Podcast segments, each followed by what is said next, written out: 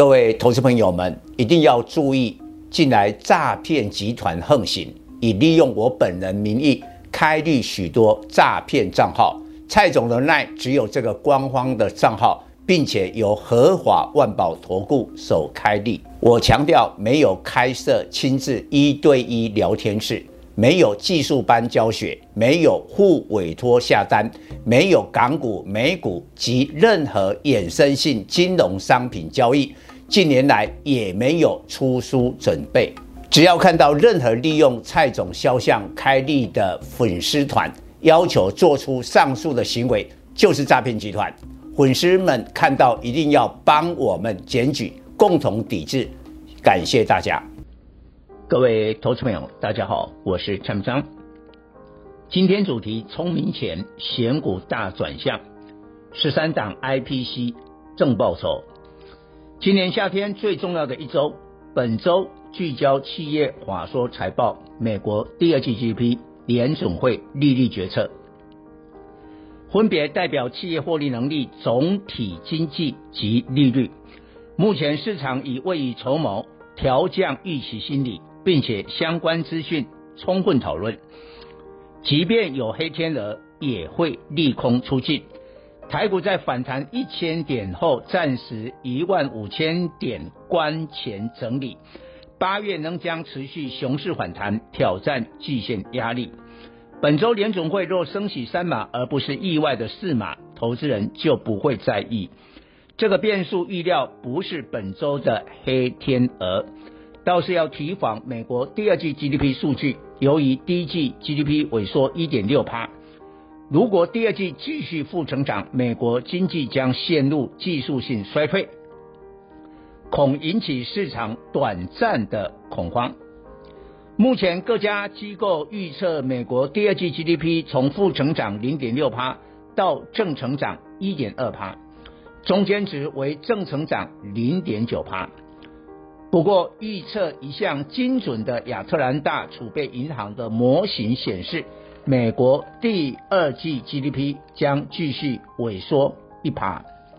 万一美国第二季 GDP 负成长，符合连续两季萎缩，落入经济衰退的定义，在台股什么股票会跌最大？答案是库存增加最多的产业。IC 设计、PC 显卡及面板四大电子次产业，为什么？美国第一季 GDP 跌破专家眼镜负成长，很大原因是减少库存。美国企业在去年下半年囤积大量库存，准备迎接年底圣诞节销售旺季。去年第三季 GDP 成长二点三趴，其中二点二趴都靠库存增加贡献。第四季成 GDP 成长六点九趴，也有五点三趴靠库存增加。然而没料到通膨上升，排挤消费需求。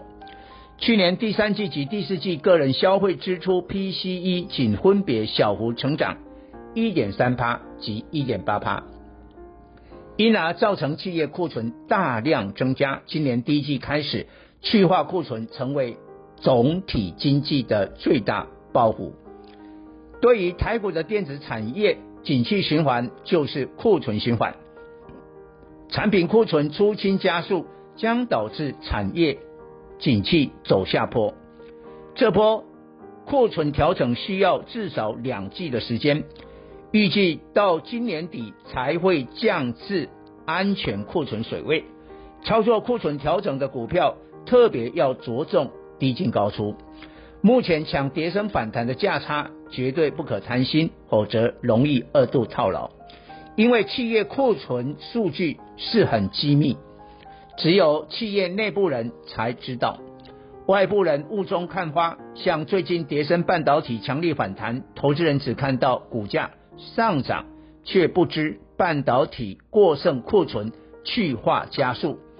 知道内情的人趁机出脱股票。追价的散户被割韭菜。以往企业发布财报，投资人较关注营收、盈余、毛利率、EPS 等数字。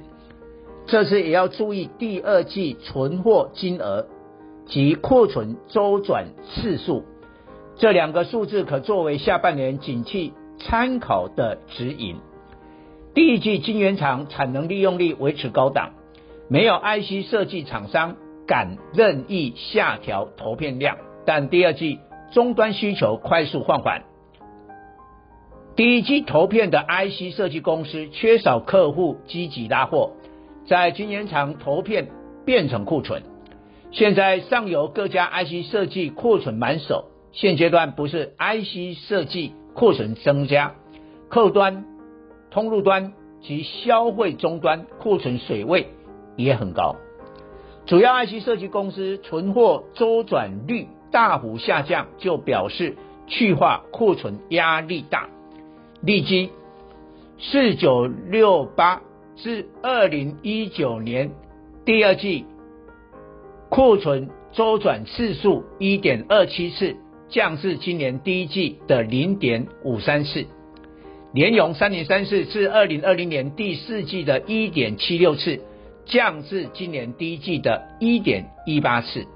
矽创八零一六至二零一九第二第三季一点五三次，降至今年第一季的零点八八次。创为六一零四。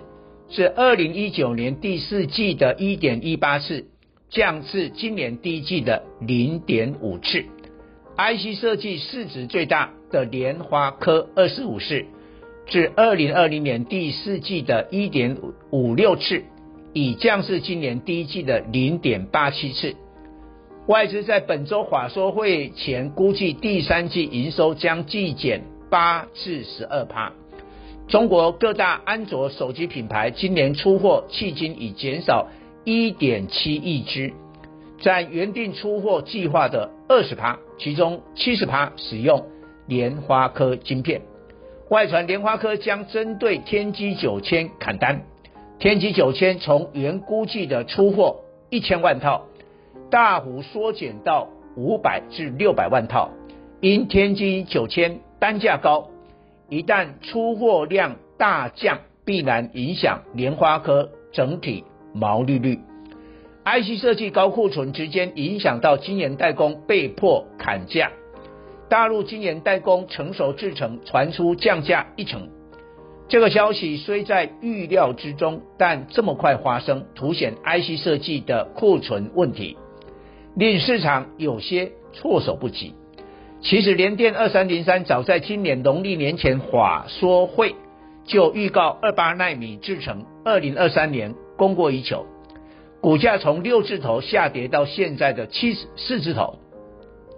可是事实发展比联电预研判的时间更早，今年下半年成熟制程就供过于求了。